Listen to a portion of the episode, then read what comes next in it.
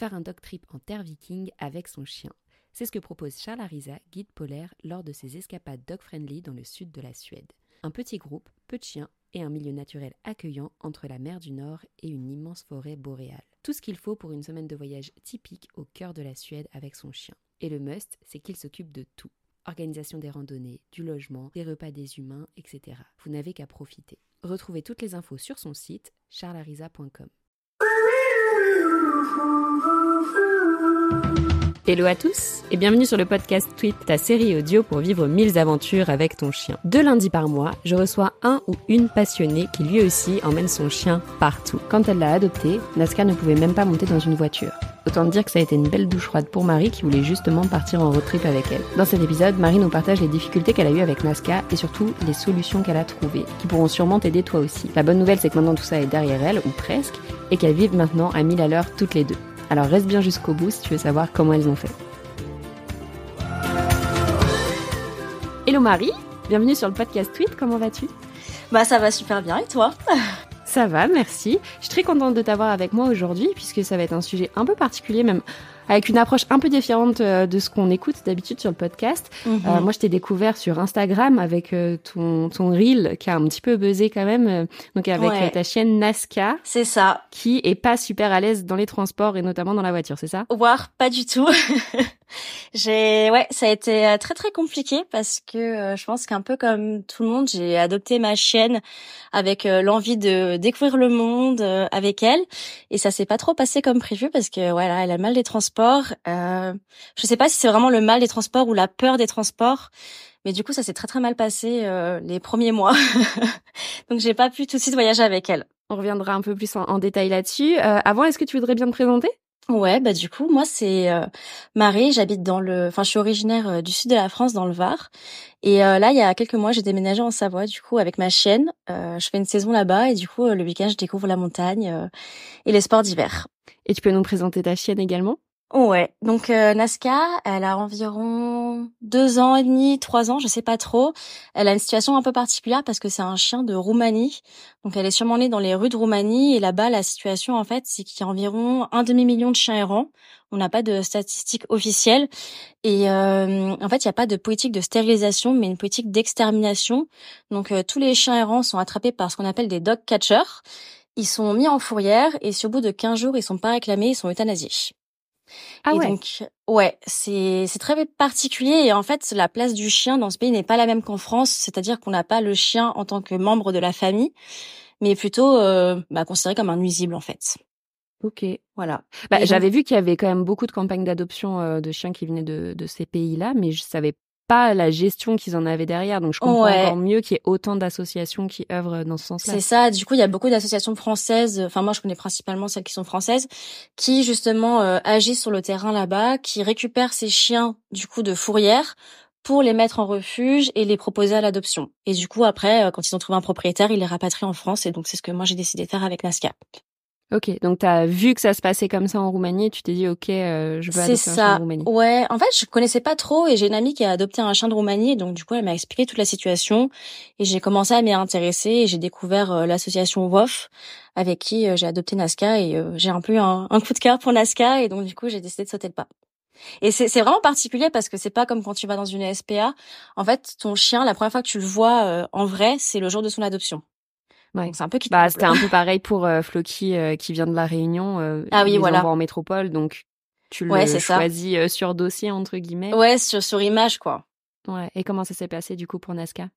Bah, c'est un peu déroutant, on va dire, le jour de l'adoption parce que du coup, moi, quand je l'ai eu, il avait, elle a été rapatriée avec 30 autres chiens et t'as un petit peu tous les profils, t'as beaucoup de chiots et euh, du coup, tu vois tous les gens qui jouent avec leurs nouveaux chiens, qui sont hyper déjà câlins et tout. Et moi, Nazca, elle a pas du tout été comme ça. Donc, elle, elle- la dame l'a sortie du camion, je l'ai prise dans mes bras, je l'ai posée par terre. Et, et c'est vrai qu'elle était très distante avec moi. Euh, elle cherchait pas du tout le contact, elle cherchait plutôt la fuite et euh, elle était surtout intéressée par manger. Donc c'était un petit peu euh, déroutant. Et après il lui a fallu un petit temps d'adaptation euh, à la maison, où elle, le temps qu'elle s'apaise, qu'elle se sente beaucoup plus en sécurité. Et c'est vrai qu'on parle de la règle des trois, c'est euh, trois jours, trois semaines, trois mois. Et euh, donc c'est trois jours pour euh, découvrir son lieu et décompresser, trois semaines pour euh, s'adapter à son environnement et euh, trois mois pour vraiment être en confiance. Et euh, moi, c'est ça m'a fait totalement ça avec Nascar. Et donc au bout de trois quatre mois, j'ai eu un nouveau chien, vraiment un chien qui jouait avec moi, qui était câline, qui allait vers les autres et qui n'avait plus peur. Trop bien. Comment t'as fait du coup pour la choisir, puisque t'as dit que tu l'as choisie uniquement par photo? Comment ça s'est passé pour toi? Ouais, bah du coup tous les jours, euh, bah, en fait je pense que c'était aussi l'algorithme Insta. En fait je regardais souvent les chiens à l'adoption, donc tous les jours dans mon feed j'avais des chiens. Et euh, un jour je suis tombée sur sa photo et je sais pas, j'ai vu sa tête et j'ai vraiment eu un coup de cœur, donc j'ai envoyé un message directement. Ouais, coup de cœur. À quoi Après, ressemble Nazca Alors Nazca, c'est particulier et c'est notamment pour ça que je l'ai adoptée. En fait elle est borgne, elle a qu'un œil. et euh, c'est vrai que dans l'idée je m'étais toujours dit que je voulais adopter un chien qui avait un handicap parce que je voulais donner une seconde chance euh, à un animal qui avait moins de chances d'être adopté. Mais c'est vrai que comme je fais beaucoup de rando, etc., euh, c'est un handicap entre guillemets qui m'arrange parce que bah elle a pas euh, une condition physique qui est affectée, on va dire. Ok. Ouais, elle peut quand même te suivre dans tes aventures. C'est ça, elle tient la route, je peux faire des grosses randos avec elle, il y a aucun problème. Du coup, tu l'as adoptée, elle avait quel âge? Moi, on m'a dit qu'elle était encore chaude, donc un petit peu moins d'un an, mais je pense qu'elle avait un peu plus. Ouais. De toute façon, ils ont un peu de mal à définir. Ouais, c'est très compliqué de définir. Et euh, après, j'avais demandé à la veto et elle m'avait dit, euh, voilà, chiot, euh, peut-être pas, mais peut-être un an, un an et demi. Mais elle est jeune. Du coup, tu nous as juste dit qu'elle est, elle est borgne Nazca. Est-ce que tu peux la décrire un peu plus pour ceux qui écoutent et qui savent pas du tout à quoi elle ressemble? Ouais, bah, je qu'elle a un mélange de berger et de husky parce qu'elle a vraiment la tête du berger et euh, la couleur du husky et je pense qu'elle est croisée avec un un mini chien, genre un corgi ou quelque chose comme ça, parce qu'elle est très petite, elle fait 12 kilos. Et euh, quand les gens la voient en vrai, ils me disent, euh, je pensais qu'elle était beaucoup plus grande, alors que oui, bah, effectivement là, quand je me remémore tes photos, etc. Dans mon esprit, elle est, c'est beaucoup plus que 12 kilos. Ah non, elle est vraiment, c'est, elle est miniature. je, je l'appelle le modèle réduit parce que c'est vraiment un gros chien mais en modèle réduit. Et, euh, et aussi une autre particularité, c'est qu'elle a la queue coupée. Euh, pareil, en fait, ça fait partie, je pense, de ses traumatismes dans la rue. Elle s'est peut-être bagarrée ou elle a chopé une bactérie. Et du coup, quand l'assaut l'a récupérée de la fourrière, elle était en très mauvais état. Et donc, ils ont dû lui enlever son œil et lui couper sa queue. Ouais, c'est ce que je voulais te demander. C'est l'association qui euh, lui a fait les soins. Euh, ouais, c'est ça. Qui l'ont remis en état et qui après l'ont mis à l'adoption. Ok. Et euh, le fait qu'elle soit borne, ça changerait. Enfin, j'avais hum, en fait, Floki euh, s'est pris des chenilles processionnaires euh, l'année dernière et, euh, et la veto, qui n'était pas forcément spécialisée là-dessus, enfin sur les yeux, nous avait dit que bah risque de perdre son œil, etc., etc. Bon, au final, on a été voir un ophtalmo. Je ne savais pas que ça existait et j'étais contente de pas savoir que existait. qui, au final, l'a soigné, lui a fait une greffe, etc. Et, et il a toujours son œil. Mais j'avais lu que ça pouvait poser des problèmes, tu sais, sur la vision en 3D, etc., les repères dans l'espace. Ouais. Bah moi, je Nazca. Après, bon, bah c'est dur d'un avis extérieur de savoir exactement, mais j'ai pas l'impression mmh. que ça l'handicape tant que ça. Euh... Ouais, elle se cogne pas particulièrement, elle passe ses marches ou des choses comme ça. C'est vraiment en plus, elle est comme moi, c'est vraiment une aventurière. Donc euh, quand je suis en rando, elle va courir partout, elle saute sur les rochers. Enfin, c'est Vraiment, c'est ça, ça l'handicape pas vraiment. Après, par contre, euh, tout, euh, tous les ans, je lui fais deux, deux euh, séances d'ostéopathie, d'ostéopathe, euh, parce qu'en fait, euh, on m'avait expliqué que comme elle a qu'un œil, en fait, elle marche de travers parce que bah du coup sa vision est forcément atteinte et du coup en fait ça lui décale un petit peu l'arrière-train. Donc en fait, il faut juste que je lui fasse des petites séances pour la remettre en état et après ça roule quoi. Ok, trop bien voilà. Mais juste des fois, c'est marrant parce qu'en balade, elle a tendance à foncer dans les gens parce qu'elle les voit pas forcément. Euh, mais ça, voilà, il n'y a pas plus de problèmes que ça. Peut-être que ça la rend un peu plus craintive si des gens viennent du côté où elle a pas son œil parce que du coup ça va la surprendre. Mais euh, c'est les seuls, euh, les seuls, on va dire, inconvénients. Ouais, comme quoi c'est pas problématique d'adopter un, un, chien borgne. non, vraiment pas. Nazca, c'est la première chienne que t'adoptes. Ouais, c'est ça. Et t'avais pour ambition de partir voyager avec. Exactement. bah, en et, fait, là euh, et là, c'est le drame.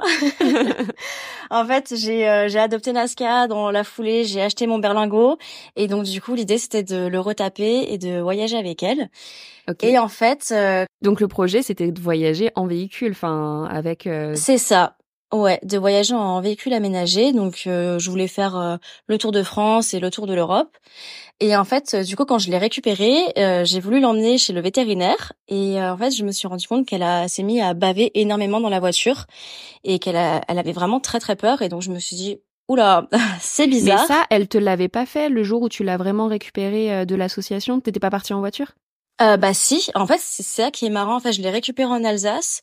J'ai fait 10 heures de route pour la ramener dans le sud de la France. donc c'était déjà un grand trajet. Et là, t'as pas de problème. Et j'ai eu aucun problème. Elle était. Après, je pense qu'elle était aussi euh, peut-être sous le choc du fait d'avoir voyagé mmh. trois jours en camion euh, pour euh, faire la Roumanie jusqu'à la France, et le fait de se retrouver dans un nouvel environnement, etc. Ça a sûrement dû jouer en fait. Ouais. Et est-ce que ça, ça serait pas la cause peut-être qu'on sait pas trop?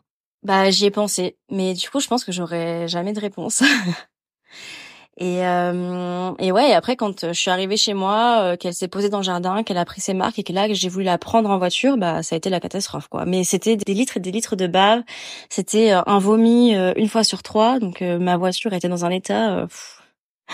Ouais, c'était c'était compliqué. Donc j'en ai parlé à ma veto, qui m'a dit que c'était sûrement le mal des transports et que dans ce cas-là, bah on pouvait pas faire grand chose à part donner des médicaments, mais Enfin, elle bavait même quand je faisais 10 minutes de voiture. Donc, j'ai dit, je vais pas lui donner des médicaments euh, bah, tous les jours. Est-ce que la bave, c'est vraiment du mal des transports? Enfin, j'y connais rien, mais est-ce que c'est pas juste on vomit quand on a du, du mal des transports? Je sais pas. Bah non, apparemment, ça entraîne aussi la, enfin, la salivation. Euh, tu sais, ça entraîne euh, le vomi.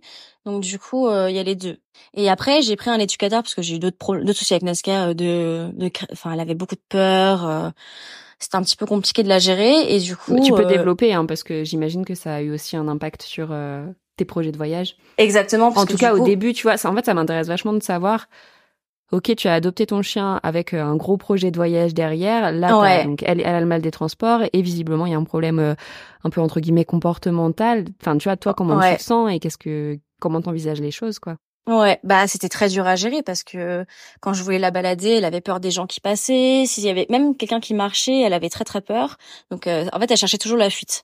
Euh, S'il y avait des vélos à côté qui passaient, c'était pareil. Donc il fallait un endroit calme, sans personne. Donc j'ai vite très vite fait appel à un éducateur. En fait, après deux semaines, je lui ai laissé le temps, euh, on va dire, de découvrir son environnement, sa nouvelle maison. C'est ça. Et après, je me suis dit bon, je fais un bilan comportemental, j'en parle à mon éducateur, et il m'a beaucoup aidé surtout sur euh, tout ce qui est craintivité. Donc euh, c'est avec lui que j'ai fait mes premières balades en centre-ville et ça s'est super bien passé et il m'a vraiment appris à la gérer. Donc on va dire que ce stade euh, de la peur est quand même passé assez vite avec du travail et surtout beaucoup de balades en fait tous les jours pour la, la, confronter on va dire à un maximum d'éléments extérieurs. Ok. Il t'a donné d'autres tips mis à part tu vois la mettre dans le bain entre guillemets? Euh, non, surtout de la pratique. progressivement. Ouais, et surtout de la pratique en fait. Vraiment, euh, lui montrer un maximum de choses progressivement évidemment pour pas non plus euh, la traumatiser mais euh, ouais vraiment d'y aller doucement et aussi moi de m'écouter euh, voilà ce que j'étais capable de faire et elle ce qu'elle était capable de supporter et que chacune en fait on trouve un équilibre et qu'on arrive à se respecter quoi et après, je lui ai parlé euh, du coup de ce problème euh, du mal des transports. Enfin, mal des transports ou peur des transports, j'arrive pas à délimiter et je pense que je saurais jamais. Et, euh, et donc lui m'avait dit qu'il fallait que je y aille progressivement. mais c'était très dur parce qu'en fait, j'habite en bordure de forêt. Mais en fait, à bout d'un moment, il faut que je fasse des balades un petit peu différentes et surtout qu'elle voit d'autres chiens. Donc moi, ça me stressait parce que je me suis dit, il faut que je la sociabilise au maximum. Mais du coup, elle voit pas de chiens, elle voit pas d'autres êtres humains. Donc c'était très très compliqué et j'ai quand même mis neuf mois avant de pouvoir euh, vraiment la prendre en voyage en voiture. Et moi, euh, c'est-à-dire en voyage en voiture, bah de pouvoir la prendre par exemple en road trip, ce que moi j'adore faire, et me dire bah je pars euh, plus d'un week-end avec elle en voiture quoi. Sinon les seules fois où je la prenais avec moi en voiture, c'était pour faire une balade à 10 minutes de chez moi quoi. Hmm. Et en fait j'étais vraiment, bah, j'étais vraiment désespérée. j'ai envoyé des messages à d'autres éducateurs, j'ai mis des messages euh, sur euh, des sur des groupes Facebook, j'ai envoyé des messages à des amis pour savoir s'ils avaient les mêmes problèmes. Et en fait, un jour, euh, en gros, l'association avec laquelle j'ai adopté Nazca, il y a tout un groupe des adoptants où on donne souvent des nouvelles, on envoie des photos de nos chiens. Et je me suis dit, je vais mettre un groupe, un message sur ce groupe parce que s'il faut, en fait, ça peut provenir en fait du traumatisme de traverser l'Europe en camion. Donc s'il faut, il y aura des gens qui ont eu la même le même problème que moi. Et là, il y a en fait, bah, j'ai eu énormément de réponses sur mon poste, euh, des gens qui avaient la même problématique, leur chien qui bavait énormément. Donc j'ai vu un petit peu euh, toutes sortes de solutions sur euh, le CBD, les fleurs de bac, de la communication animale. Ouais, et là, il y a pour détendre plutôt. Ouais, c'est ça. mettre une cage dans la voiture et mettre le chien dans la cage. plutôt le mettre à, à l'avant du véhicule pour qu'il puisse voir la route. Donc je pense que ouais, faut vraiment trouver la solution en fait adaptée à son chien. Et euh, il y a une fille qui m'a écrit un message privé et qui m'a dit écoute moi j'ai tout pareil que toi et il y a mon éducateur il m'a donné un protocole à mettre en place euh, sur plusieurs semaines et là je suis en train de le faire avec ma chienne et on va voir si ça donne quelque chose. Et je me suis dit bon bah c'est un petit peu ma ma dernière solution en fait c'est d'essayer ce mmh. protocole et donc je l'ai bah, mis en place. Surtout que ça te donne aussi des étapes, enfin tu sais par où commencer, etc. Ouais c'est ça. Du coup j'ai un petit peu des ouais c'est ça j'ai un petit peu des directives et je me dis bon bah voilà je, je suis ces directives et on verra ce que ça donne à la fin. Et, euh, et donc je me suis dit, j'ai la chance d'habiter en bord de forêt, donc maintenant les balades de Nazca ce sera uniquement euh, en bord de forêt. C'est pas grave si pendant trois semaines je fais la même balade. Et euh, je travaille avec elle sur la voiture. Et donc euh, ça a commencé en fait hyper progressivement. C'est-à-dire que donc Nazca est très gourmande je pense parce que elle a eu beaucoup faim dans la rue. Et donc euh, ça a commencé je mettais des friandises autour de la voiture Vraiment, j'ouvrais pas les portes, j'allumais pas le moteur parce qu'en fait, elle avait tellement peur euh, à un moment de la voiture et je pense qu'elle avait peur du coup d'être malade aussi parce que le fait d'être euh, dans cet état de enfin de baver intensément et tout, ça ça la rendait tellement mal qu'elle avait peur après d'entrer dans la voiture donc elle osait même plus approcher la voiture. Donc en fait, quand je voulais la balader, j'étais obligée limite de la forcer, soit de la porter, soit de la tirer avec la laisse. Enfin, c'était ouais, donc un plaisant pour pas agréable pour non, c'était plaisant ni pour moi ni pour elle parce que moi ça me faisait vraiment de la peine de la voir comme ça. Donc du coup, j'ai mis des petites friandises autour de la voiture. Donc ça, ça a duré euh, deux jours. Juste, je voulais qu'elle s'approche. Après, j'ai commencé à ouvrir les portes. J'ai laissé les friandises autour et puis j'ai commencé progressivement à en mettre dans la voiture et je voyais en fait à quel stade elle était prête à aller dans la voiture. Donc au début c'était je mets juste les pattes et ça pendant trois jours. Après c'est je mets la moitié de mon corps dans la voiture et ça pendant une semaine. C'est-à-dire que tu mettais les friandises suffisamment loin pour qu'elle ait à rentrer dedans pour les récupérer. Et ouais. est-ce qu'elle va aller les récupérer ou pas, quoi? C'est ça. Et en fait, euh, je voyais que des fois, je les mettais trop loin. Et pour elle, c'était trop, elle y arrivait pas et elle les prenait pas. Alors qu'elle est hyper gourmande. Donc ça voulait dire que la ouais, c'est un bon indicateur. Ouais, la peur était tellement forte que, en fait, elle voulait même pas prendre cette friandise, quoi. Ouais, plus forte que la gourmandise. Ouais, c'est ça. Et donc du coup, bah, quand elle voulait pas, je forçais pas, et puis euh, je répétais l'étape euh, le lendemain, et progressivement, en fait, elle est montée dans la voiture. Et en fait, quand elle est montée dans la voiture, je me suis entraînée, donc je me suis amusée à la faire euh, passer sur les sièges, à lui faire prendre des friandises sur le tableau de bord, sur le haut des sièges. Ensuite, je l'ai fait passer dans le coffre, parce qu'après, en fait, elle osait monter devant, mais monter à l'arrière du coffre, c'était une autre histoire, parce que du coup, elle n'était pas habituée. Donc, c'était encore un deuxième exercice. Ok, parce que toi, avant ça, quand tu la faisais monter dans la voiture, c'était plutôt à l'avant. Ouais, c'est ça. Mais du coup, là, je lui ai vraiment fait découvrir, on va dire, euh, tout le véhicule, quoi. Après, le coffre, euh, comme c'est un berlingot, bah, il est vide, il y a rien dedans, quoi. Mais je m'étais dit, bon, moi, euh, comme je vais aménager mon berlingot, j'aurai mon lit, mon matelas, donc faudra aussi qu'elle soit habituée à monter à l'arrière.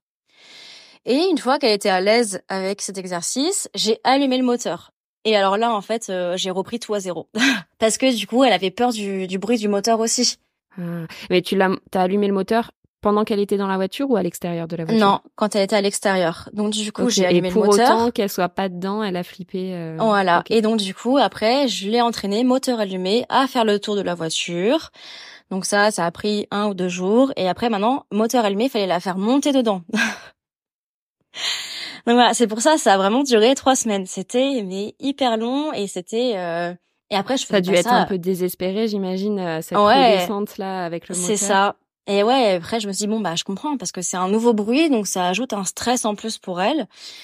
Et euh, bah du coup, j'ai continué. Et euh, au bout d'un moment, elle avait plus peur du bruit du moteur, donc elle a pu rentrer dans la voiture.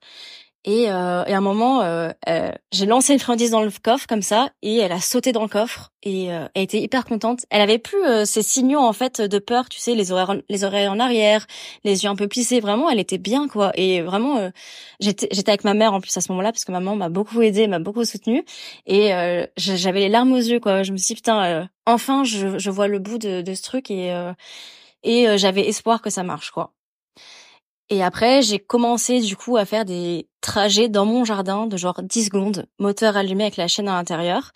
Et euh, après, je m'arrêtais et je me dis bon bah c'est tout, je fais juste un petit exercice juste pour l'habituer en fait euh, à la voiture qui bouge et elle à l'intérieur. Voilà, pendant trois semaines. ok. Ça a duré. Et, du coup, t'as pris les conseils euh, de la mettre dans une cage, etc. Ou enfin, tu vois, quand tu la balades en voiture, elle est où? Non, alors parce que du coup j'ai acheté une cage parce que vraiment je me suis dit je suis prête à tout pour que euh, ce, enfin j'arrive à trouver une solution. Mais du coup la faire rentrer dans la cage c'était une autre histoire parce qu'elle avait peur de la cage. Donc euh, j'ai jamais réussi à la faire rentrer dans la cage. Hmm. C'est ça. Donc au final euh, la cage j'ai jamais utilisée et je l'ai revendue. Et donc du coup maintenant quand elle voyage avec moi, elle est sur le siège à l'avant euh, et elle est très bien, elle a sa place et elle se sent bien. Quand tu viens juste d'adopter un chien et que tu te rends compte que justement ça va être super compliqué euh, pour tes projets de voyage, etc., qui, enfin, tu vois, c'est pas rien quand tu dis ok, euh, j'adopte un chien et pour partir en voyage, etc., t'es dans quel état d'esprit et, enfin, tu vois, si ça marche pas, tu, enfin, tu vois un peu comment tu voyais les, les choses à ce moment-là. Bah, forcément, je vais pas mentir, c'est une déception parce que c'est un peu un rêve euh, tu te, enfin, puis en plus, euh, tu vois tous les gens sur Instagram qui voyagent avec leur chien, qui vivent un peu leur meilleure vie, et puis toi, c'est ton rêve parce que tu as toujours voulu avoir un chien, voyager avec, partager ces moments avec lui, et du coup, tu, tu arrives et en fait, ça se passe pas comme prévu, donc c'est un petit peu, c'est pas une descente aux enfers, je dirais pas ça parce que bon, à côté, il y a eu tous les problèmes de comportement de Nazca, euh, j'en ai, j'en ai pas parlé, mais a aussi ouais, un membre de ma famille. Pour un premier chien. Ouais, il y avait pas que le problème du mal des transports, il y avait aussi du coup tous ces problèmes comportementaux et j'en ai pas parlé avant, mais c'est vrai qu'elle a mordu euh, ma grand-mère par peur. Donc du coup, ça a rajouté euh, une étape en plus et je me suis dit euh, merde, qu'est-ce que j'ai fait?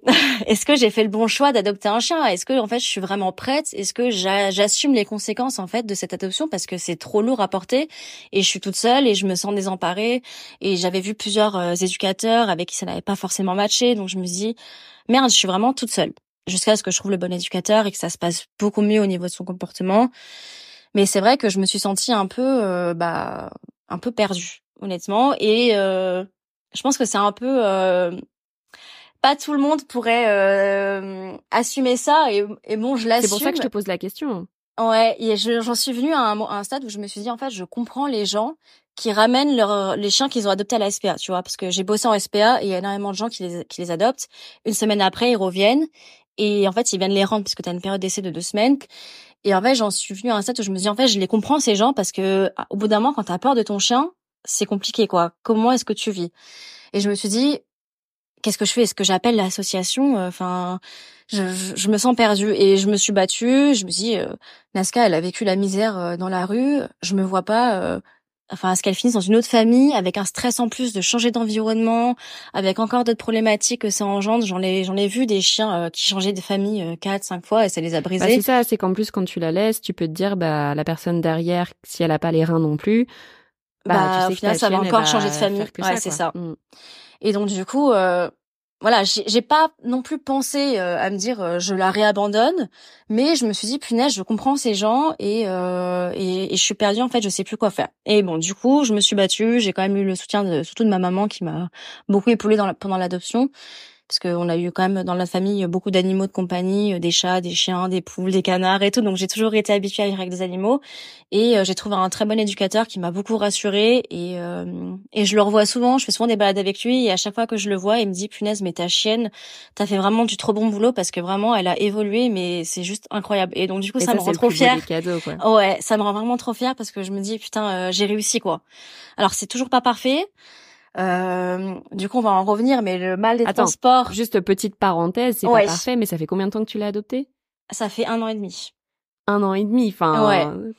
Bah, avec une telle évolution en un an et demi, enfin, c'est normal qu'il y ait encore euh, des choses qui. Puis en plus, elle est un peu, euh, elle est encore ado, quoi, en gros. Ouais, bah ouais, complètement, parce que ouais, là. C'est pas étonnant deux ans non plus qu'il y a encore des choses à travailler. Et puis en plus, j'ai envie de dire, l'éducation, c'est un peu toute la vie du chien, quoi. Ouais, et c'est justement ce que je voulais dire, c'est que pour moi, je pense que le problème des transports de Nazca, ce sera un travail de toute une vie. Vraiment. Je pense. Euh, après, je veux pas être euh, fataliste entre guillemets, mais ce sera vraiment quelque chose qu'il faudra travailler euh, tout au long de son. T'as quoi encore aujourd'hui comme difficulté? Bah, le mal des transports est toujours un petit peu là. Euh, c'est vrai que quand je prends pas la voiture pendant longtemps, par exemple cet automne, je suis allée à, j'ai dû aller à Paris pour le travail pendant trois semaines. Donc c'est ma maman qui l'a gardée et elle a jamais pris la voiture avec elle. Et quand je suis revenue, euh, je suis partie euh, derrière en road trip en Italie. Et alors là, ça a été hyper compliqué parce que Nazca n'avait pas pris la voiture pendant trois semaines. Elle vivait sa meilleure vie dans le jardin, euh, faire des balades dans la forêt à côté. Et du coup, le fait de retourner dans la voiture, ça l'a rendu mais hyper mal. Donc, elle a recommencé à baver, beaucoup moins qu'avant, hein, mais et elle a beaucoup revomi. aussi. Donc du coup, c'est vrai que c'est pas trop pratique, surtout en voyage. Et t'avais déjà essayé justement les antivomitifs, voir si ça a changé quelque chose ou pas du tout? Euh, Ouais. Alors mon veto m'avait donné des petits médicaments. Euh, qui ont assez bien marché parce que j'avais fait un gros voyage en Alsace, donc euh, j'étais retournée là-bas. J'en avais donné un et ça avait bien marché, ça l'avait apaisé. Après, je l'avais mis aussi un, ça s'appelle un gilet Thunder Shirt. Je sais pas si tu connais. C'est comme des gilets d'emmaillotage qu'on met au bébé, tu sais. Et apparemment, alors je sais pas si ça a aidé ou pas, apparemment, en fait, le fait que ça serre un petit peu, en fait, ça rassure le chien et du coup, ça diminue son taux de stress. Et apparemment, c'était bon pour les transports. Donc j'avais allié euh, ce médicament et euh, ce gilet et ça s'était très bien passé.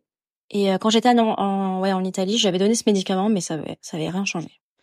Donc du coup, je pense que ça dépend vraiment des situations au final. Et, euh, et donc du coup, je suis partie en Italie. Les deux premiers jours, elle été hyper mal. Elle m'a partout dans la voiture, sur mon lit. Enfin, c'était vraiment une catastrophe.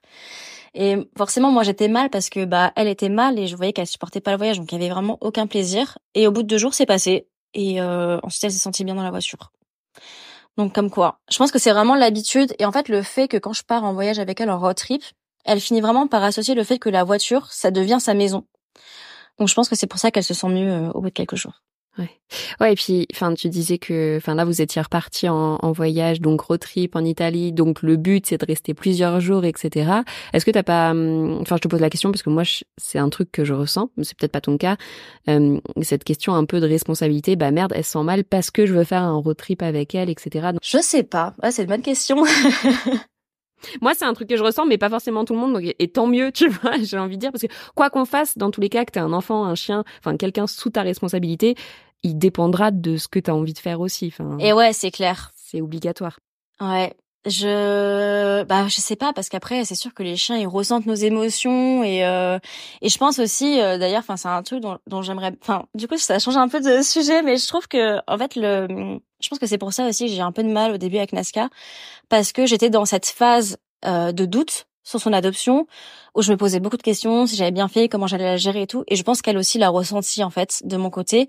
Et que c'est pour ça qu'on a eu du mal à créer du lien en fait euh, ces premiers mois euh, de cohabitation. Et après quand aussi ça allait mieux la situation euh, avec son comportement etc bah du coup j'ai pris un peu plus confiance et je pense que c'est aussi ça qui a aidé à construire maintenant notre relation et d'en arriver là où on est parce que maintenant j'ai plus de doute euh, Nazca euh, c'est euh, c'est l'amour de ma enfin c'est ce que j'ai à chaque fois c'est l'amour de ma vie c'est ma plus belle histoire d'amour et c'est comme si elle avait toujours été là quoi. Trop mignon. Mais après ce que tu as dit aussi avant c'est que t'as les trois semaines trois jours trois mois. Enfin, c'est ça. Quand t'adoptes un chien, je pense qui est pas bébé. Je sais pas comment ça se passe quand t'adoptes un bébé. J'ai jamais adopté de moi, bébé de, de trois mois ou quoi euh, Floki et je me souviens les deux premiers mois, peut-être même plus. Enfin, il y avait pas de lien. Enfin, tu le sentais, tu vois, genre si on allait en cours d'éduc et qu'on le lâchait euh, au milieu de plein d'autres chiens, on pouvait rester caché derrière un buisson 10-15 minutes, il s'apercevait pas qu'on n'était plus là. Hein. Alors que maintenant, il fait super attention, est-ce qu'on est là ou pas, etc. Mais avant, enfin ouais, il y avait pas ce petit truc euh, que tu peux avoir maintenant. Ouais, ouais, je suis d'accord. Bah ouais, c'est aussi un peu ce que j'ai eu avec Nazca parce que vraiment, elle demandait pas d'attention de ma part, elle venait jamais me voir. Alors maintenant, euh, elle est pas très câlin, Nazca. On en fait souvent de temps en temps, surtout le matin. Elle aime bien venir, euh, elle est dans mon lit, donc elle vient me faire des câlins et tout. Elle demande, mais c'est pas tout le temps. Et euh, et moi, ça me va aussi. En fait, finalement, on a trouvé notre équilibre comme ça. Trop bien, trop bien. Beau message d'espoir en tout cas. Et justement pour continuer sur les transports, donc tu m'avais dit que vous avez mis tout ce protocole en place, etc. Et est venu le premier road trip. C'est ça, parce que du coup en fait je savais que j'allais faire un road trip en Suisse avec ma meilleure amie, donc on, était sûr que toutes les deux on allait partir. Et moi je me suis dit je veux partir avec Nazca parce que c'est euh, bah c'est un peu le rêve de ma vie de partir en voyage avec elle. Donc euh, c'est surtout pour ça aussi que je mets ce protocole en place, comme ça euh, je peux l'emmener avec moi.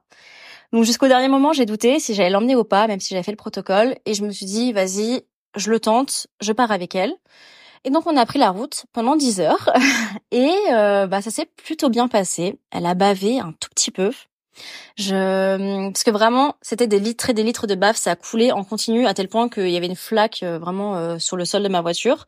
Et là c'était un petit peu de bave, ça coulait, mais franchement j'ai trouvé que ça allait, pas de vomi ni rien. Et je me suis dit bon c'est plutôt un bon espoir. Et le lendemain, on a fait notre première randonnée. Donc je pense aussi que ça lui a permis de décompresser et elle s'est éclatée. Franchement, j'ai jamais vu comme ça. Elle a couru partout, elle était dingue. franchement, elle a adoré. Et je l'ai remise dans la voiture et là, elle s'est arrêtée de baver complètement. Et pendant 15 jours de road trip, il y avait plus rien. C'était incroyable. Et je me suis dit, punaise, en fait, il fallait juste que je fasse ce protocole et que je fasse un gros voyage en fait. Et du coup, ça, ça a permis de un petit peu débloquer euh, son traumatisme de la voiture. Bah un petit peu beaucoup quand même. Enfin, c'est c'est pas mal. Ouais. Et mais c'est c'est marrant parce qu'à chaque fois que je retourne chez moi euh, et que je veux reprendre la voiture pour des petites balades et que c'est pas un road trip, bah elle se remet un petit peu à baver. Et je, en fait, je pense que hum, j'ai un peu une théorie en fait parce que Nazca elle a vraiment vécu enfin je pense qu'elle a vraiment vécu dans la rue qu'elle a elle a beaucoup souffert et le fait d'arriver chez moi avec un grand jardin euh, dans le sud de la France ça l'a vachement rassurée et c'est un peu sa safe place je pense à Nazca c'est l'endroit où euh, rien peut lui arriver. Et je pense que c'est pour ça qu'à chaque fois qu'elle va dans la voiture en fait elle a peur parce que peut-être qu'elle a peur de perdre euh, je sais pas cette place en fait qu'elle a. Enfin c'est un petit peu la théorie qu'on a avec ma maman. Et du coup, là, en ce moment, je vis en appartement et ça m'a un peu stressée parce que je me dis, si je veux faire des balades, je suis obligée de prendre la voiture.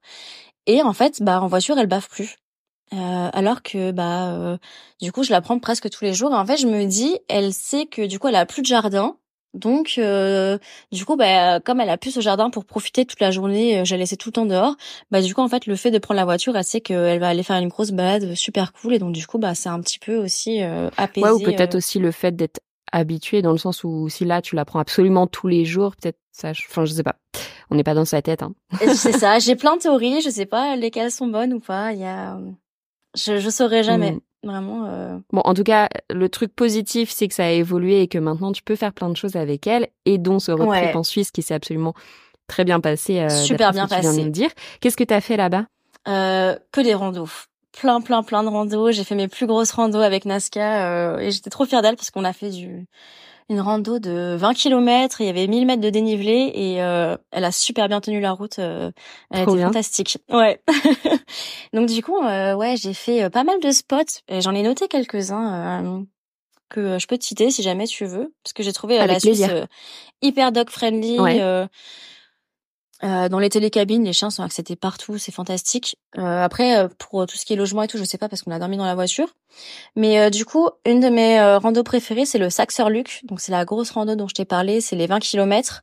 Et c'est une montagne qui est absolument magnifique. Enfin, elle a des caractéristiques vraiment très spéciales. On, on sait que c'est cette montagne, quoi. On la, on la reconnaît vraiment. Qu'est-ce qu'elle a de particulier? Bah, hum, elle est un peu en espèce de pic et euh, enfin c'est vraiment une grosse montagne. Enfin, je saurais même pas la décrire en fait. Elle est... Et en fait c'est super beau parce que t'as une bon t'as une énorme montée et euh, je pense que c'est pendant une heure et après euh, là c'est un petit peu la magie parce que t'as un, un lac, c'est un lac alpin qui est vraiment magnifique avec une espèce de prairie autour qui est vraiment sublime et t'as les les montagnes tout autour. Et après vraiment ce qu'on peut s'imaginer de la Suisse quoi. Ouais, c'est ça. C'est vraiment magnifique. Et donc après, euh, tu euh, dois encore monter euh, un petit peu beaucoup. Euh, tu as cette magnifique montagne donc qui s'appelle le Saxerluc. Et après, tu redescends et tu as un autre lac. Et là, je trouve que ça fait vraiment penser à un fjord de, de Norvège. Enfin, c'est hyper particulier. Ouais, c'est, vraiment magnifique. Donc c'est vraiment ma rando préférée. Et en plus, quand on y était, il y avait personne. On a croisé un couple. C'était à quelle période que tu étais? J'y étais en mai, en mai dernier. Donc ouais, ça c'est vraiment mon gros coup de cœur de la Suisse. Ensuite, il y a le, la randonnée de Fronalpstock qui est magnifique aussi. Euh, donc ça, bon, tu peux euh, décider de tout faire à pied, mais c'est très très très long. Donc nous, on a pris un premier télécabine. Et euh, donc euh, là, tu payes ton ticket pour le chien aussi, mais ça doit être, euh, je sais pas, 5 euros, quelque chose comme ça, c'est vraiment pas cher. Et, et ensuite, donc t'arrives, t'as toute la rando à faire, c'est très très beau, t'as une vue sur le lac des quatre cantons, donc c'est un lac euh, qui est entouré, entouré de quatre cantons suisses. Donc c'est très très beau, il est immense, c'est, c'est magnifique. Et ensuite, tu continues un petit peu la rando et en fait, tu as ce qu'on appelle les escaliers du paradis. Et donc là, c'est des marches. Ça donne envie. ouais, tout en haut d'une montagne. Et là, t'as pareil, t'as une vue euh, sur le lac euh, qui est juste incroyable. J'en ai plein d'autres. J'ai le Sea, sea Alpsea, ça s'appelle. c'est un petit lac. En fait, c'est c'est un lac qui est sur la redescente de l'auberge Asher, c'est ça. L'auberge Asher, c'est l'auberge euh, qui est considérée comme le lieu le plus magnifique selon le National Geographic. Et euh, ouais, c'est en fait c'est une auberge qui a en fait qui est collée en fait euh, sur euh, sur une falaise montagneuse et c'est vraiment magnifique et donc en fait tu peux monter en télécabine et tu peux choisir de redescendre à pied et là tu arrives sur un lac qui est juste incroyable. T'as des gens qui font de la barque et tout, enfin c'est vraiment c'est féerique, vraiment. ensuite, il y a un spot en Suisse qui est beaucoup moins connu, ça s'appelle le Pic Chaussy. Et euh, c'est pareil, tu montes en fait tout en haut euh, d'une montagne et tu as une vue sur un petit lac et vraiment euh, c'est un 360 degrés sur toutes les montagnes et c'est exceptionnel. Vraiment très très beau.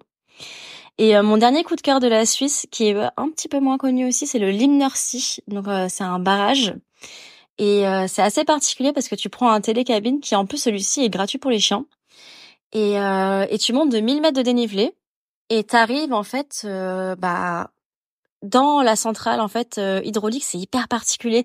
Et en fait, là, tu dois marcher 3 km dans un tunnel, donc tu dois mettre un chasuble, euh, genre un gilet orange, pour traverser le tunnel et être reconnu. Euh, parce qu'en fait, c'est tellement, enfin, le tunnel est tellement grand qu'en fait, c'est pour te voir au loin. Ok, une vraie expérience. C'est ça, ouais, c'est tu te croirais dans Stranger Things, vraiment, c'est assez particulier. Et donc tu arrives à la fin de ce tunnel, tu arrives euh, donc au pied du lac, et ensuite il faut que tu montes encore 600 euh, mètres, et là tu arrives en fait euh, sur le sommet et tu as une vue sur tout le lac et c'est exceptionnel. Et vraiment l'expérience de traverser ce tunnel, c'est vraiment particulier. Ouais, c'est un peu inédit quoi. Ouais, c'est ça. Pour moi, c'est vraiment la, la, une des plus belles randos de Suisse parce que c'est c'est une, une vraie expérience en soi. Mmh. Donc si on résume euh, ton voyage, montagne-lac. Ouais, j'adore les lacs. Vraiment, c'est ma passion. Même euh, ici en Savoie, je fais que les lacs, j'adore ça. Je trouve ça trop beau. trop bien. Euh, mais du coup, t'as eu du mal à trouver des randos référencés comme accessibles aux chiens ou de manière générale, elles sont toutes accessibles aux chiens? Elles sont toutes accessibles aux chiens. En fait, j'ai l'impression que celles qui sont pas accessibles aux chiens, c'est celles où tu sais, tu vas avoir des échelles ou un peu des chemins genre via ferrata. Mmh. ce qui est normal en soi. Mais bah, sinon, j'ai l'impression que Ouais, c'est ça. Mais sinon, j'ai l'impression que tout est accessible. Après, moi, j'ai été à une période où il y avait pas trop de, tu sais, de patou. Euh, mais apparemment, il faut quand même faire attention. Euh, moi, j'ai pas eu ce problème, il y en avait pas. Mais euh... comment Savoie, Haute-Savoie, hein, il y en a. Ouais, c'est ça. Euh. Bah du coup, ouais, c'était mon premier voyage avec Nas, mon premier vrai voyage avec Nasca. Donc euh, le début, bah du road trip, et je me suis dit bon bah, je peux y arriver. on va vivre de belles aventures ensemble. Et j'ai continué à voyager avec elle par la suite, à me faire des petits week-ends, euh, d'autres petits road trips et c'était que du bonheur. Et il y en a encore beaucoup à venir. Donc c'est la question que je voulais te poser. Euh, ce premier voyage, est-ce qu'il a eu un impact particulier sur ta vision du voyage euh, quand on a un chien par rapport au début que tu as pu avoir avec Nazca non, pas vraiment. Bah du coup, c'était un peu comme je, je me l'imaginais, vraiment kiffer la montagne, euh, être heureuse de voir ma chaîne heureuse surtout parce que du coup euh, je l'ai vue euh, enfin dans un état vraiment elle était trop bien quoi. Et je me suis dit punaise c'est pour ça que j'ai adopté un chien parce que je voulais lui donner cette vie là en fait. Donc ça m'a rendu ça m'a rendu vraiment heureuse. C'est le moment de lâcher la petite larme Tellement. Non, mais c'est trop bien. Je trouve ça génial d'avoir des retours d'expérience comme ça parce que bah c'est pas toujours euh, tout rose comme on peut le voir sur les réseaux sociaux ou comme on peut s'imaginer. Il peut y avoir des difficultés et il peut y avoir aussi plein de solutions euh, qu'on peut trouver à adapter à soi, à son chien et enfin il n'y a pas de raison euh, ou presque, en tout cas de désespérer quoi. Ouais, pour moi il faut vraiment du temps faut écouter son chien, faut s'écouter soi aussi parce qu'en fait on, bah, on se met beaucoup de pression et euh, il faut, ouais, faut vraiment s'écouter et il faut, faut vraiment laisser du temps à son chien. Je pense que c'est vraiment la solution. Déjà, j'ai laissé quatre mois à Nazca euh, pour euh, pour avoir confiance en moi et euh, et ça a payé. Et après, en fait, une fois qu'elle était bien, j'ai pu commencer à travailler vraiment avec elle sur les sur la problématique de la voiture, quoi. Une mmh fois qu'elle avait confiance. Ouais, étape par étape. Et puis de toute façon, quand tu regardes quatre mois pour qu'elle ait confiance sur toute une vie, Enfin, tu vois, elle, mine de rien, elle était dans un autre pays, elle débarque chez toi, elle sait pas, enfin, toi, tu sais pourquoi elle est là, mais elle, elle en sait rien, ouais. Et puis, je pense euh, peut-être c'est aussi sa hum, relation aux humains. Enfin, tu sais, tu sais pas trop ce qu'elle a traversé, etc. C'est ça. Enfin, il y a tout un travail aussi à faire derrière, quoi. Ouais, mais c'est dur de pas être frustré. C'est, mais il faut pas l'être parce que c'est vrai que bah comme pour tout, quand on voit euh, ces vidéos sur Insta euh, un peu parfaites de gens qui voyagent avec leur chien, bah forcément ça crée de la frustration parce que tu te dis que tu peux pas le faire et s'il faut tu pourras jamais le faire. Et moi j'en étais arrivée à un stade où je me suis dit bon bah en fait euh, j'aime trop mon chien euh, c'est pas grave, je vais euh, changer en fait euh, ce que j'ai envie de faire dans ma vie. C'est pas grave si je peux pas voyager comme je veux, bah je voyagerai pas comme je veux. des fois, je prendrai des week-ends où je la ferai garder, je partirai seule. Mais sinon, ma vie avec elle sera se passera autrement. Et puis bon bah c'est pas grave, c'est pas une fatalité quoi. Voilà. Mais ouais, c'est c'est compliqué. c'est compliqué et je m'en suis rendu compte parce que du coup j'avais filmé tout son processus et je me suis dit, je m'étais dit bon bah je... en fait quand elle a eu cette problématique, je me dis je, je vais filmer, j'aimerais bien en faire une vidéo, montrer euh, si j'y arrive ou pas, comment je l'ai fait. Et j'ai posté euh, cette vidéo sur Insta. Et je me suis dit bon bah en plus j'avais pas beaucoup d'abonnés, enfin mes vidéos marchaient pas forcément. Et euh, j'ai vu que ça a pris un buzz, enfin elle a fait 1,5 million de vues, ça ça a cartonné. Et dans les commentaires, j'avais que des gens qui me disaient mais moi j'ai la même chose avec mon chien, est-ce que tu as des conseils? Ma chienne c'est pareil, elle bave énormément, elle vomit et d'autres qui donnaient des solutions parce qu'ils avaient aussi cette problématique et ils avaient trouvé des solutions et du coup leur chien n'était plus malade. Donc du coup euh, tout le monde y a un peu trouvé son compte quoi. Mais c'est pour ça qu'il faut en parler et j'espère euh, que les personnes qui écoutent cet épisode, si certains en ont besoin, euh, qui trouveront justement des réponses ou en tout cas des pistes euh, s'ils, s'ils traversent la même chose. Est-ce que tu aurais d'autres conseils à partager aux personnes qui traversent la même chose ou tu vois quelque chose un peu compliqué qui compromettent un petit peu leur plan du mmh fait d'avoir adopté un chien? Bah déjà en parler parce qu'au final euh, moi je pensais être la seule à avoir ces problématiques parce que dans mon entourage proche des gens qui avaient euh, aussi des chiens bah personne n'avait cette problématique. Donc du coup je m'étais dit punaise je suis vraiment la seule en fait euh, à me retrouver avec un chien qui est malade en voiture et tous les autres quand ils s'ouvrent la porte de leur voiture limite leur chien il saute dedans et il veut plus sortir quoi parce qu'il a trop d'aller en balade. Donc vraiment en parler parce que c'est en m'ouvrant un peu sur les réseaux sur des groupes Facebook et tout que je me suis rendu compte qu'au final j'étais pas seule et surtout, ne pas se cantonner à une solution, genre euh, oh le CBD ça va faire des miracles sur ton chien. Non, en fait il faut vraiment trouver la solution qui est adaptée à son chien. Donc moi j'en ai essayé plein, euh, peut-être pas toutes, mais en tout cas beaucoup, et j'ai trouvé celle qui me correspondait. Donc il faut vraiment essayer sans forcer non plus euh, son chien à faire des trucs dont il a pas envie quoi. Oui, parce que comme tu disais déjà le protocole, tu l'as essayé mais euh, longtemps. Enfin, c'est un protocole de trois semaines. C'était pas quelque chose qu'on fait une journée et basta quoi. Ouais, c'est ça. Donc il faut vraiment être patient. Et je le faisais euh, deux fois par jour pendant cinq minutes, quoi. Donc faut après, c'est sûr qu'il faut aussi trouver le temps de le faire, quoi. Donc c'est ça qui est compliqué. Et puis pas tout le monde a la chance d'avoir euh, une promenade accessible en partant de chez lui à pied. Donc c'est vrai que moi j'avais cette alternative. Mais quelqu'un qui a un chien malade et qui est obligé de prendre la voiture tous les jours, comment est-ce qu'il va faire pour mettre en place ce protocole? Voilà, c'est faut adapter à chaque situation aussi. Mmh, complètement et le prendre en compte évidemment. Est-ce que tu as prévu d'autres voyages bientôt euh, avec Nazca Ouais, donc du coup là on est en Savoie pour moi parce que j'ai besoin d'argent donc c'est pour ça que je fais ma saison. Donc je mets un maximum de côté et euh, quand je finis euh, fin avril, j'aimerais partir, j'aimerais ramener un petit peu mon van, faire des petits des petits ajustements et j'aimerais prendre la route en juin pour partir deux mois en Norvège avec elle.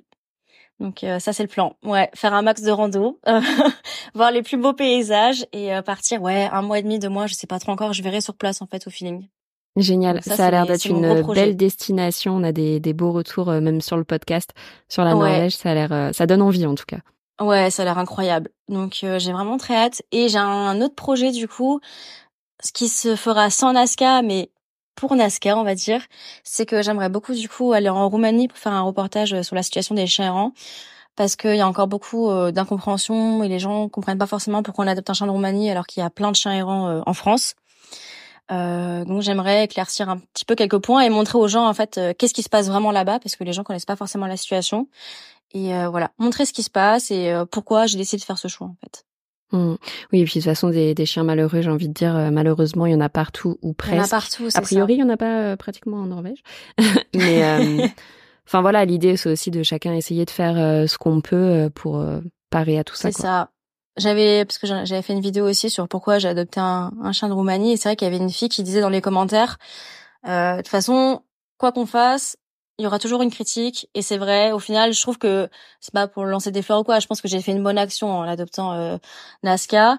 Euh, mais voilà même si c'est une adoption euh, qui a du sens et j'ai donné une nouvelle vie à un second chien il y aura toujours des gens pour me critiquer parce que j'ai adopté en Roumanie et pas en France quoi. Je pense que j'ai fait le tour euh, de mes questions sur euh, bah, comment faire quand bah, on a de telles problématiques et qu'on adopte un chien. Est-ce que il euh, y a des choses dont on n'a pas parlé que tu aurais aimé ajouter? Mon, en vrai, mon dernier mot de fin, on va dire, c'est que je pense qu'il n'y a pas d'adoption parfaite. Enfin, euh, il y aura toujours des problématiques, même quand tu adoptes un chiot qui est en élevage, où ça se passe très bien, qui a des bonnes conditions, etc. Je pense que c'est une question de personnalité du chien. Donc il y aura toujours des choses à travailler et c'est souvent c'est un travail de toute une vie. Et euh, c'est pas parfait, mais c'est pas grave. c'est comme ça qu'on les aime aussi nos chiens. Et, euh, et puis c'est des petits challenges, euh, voilà, qu'on relève. Et, euh, et au final, ça rend fier euh, d'avoir su relever des difficultés et que maintenant ça se passe bien. Ouais, et de voir ta louloute aussi heureuse maintenant. Ouais, et je suis trop. Et moi, ça me rend trop heureuse de l'avoir comme ça. C'est c'est ma plus belle fierté qu'elle soit comme ça.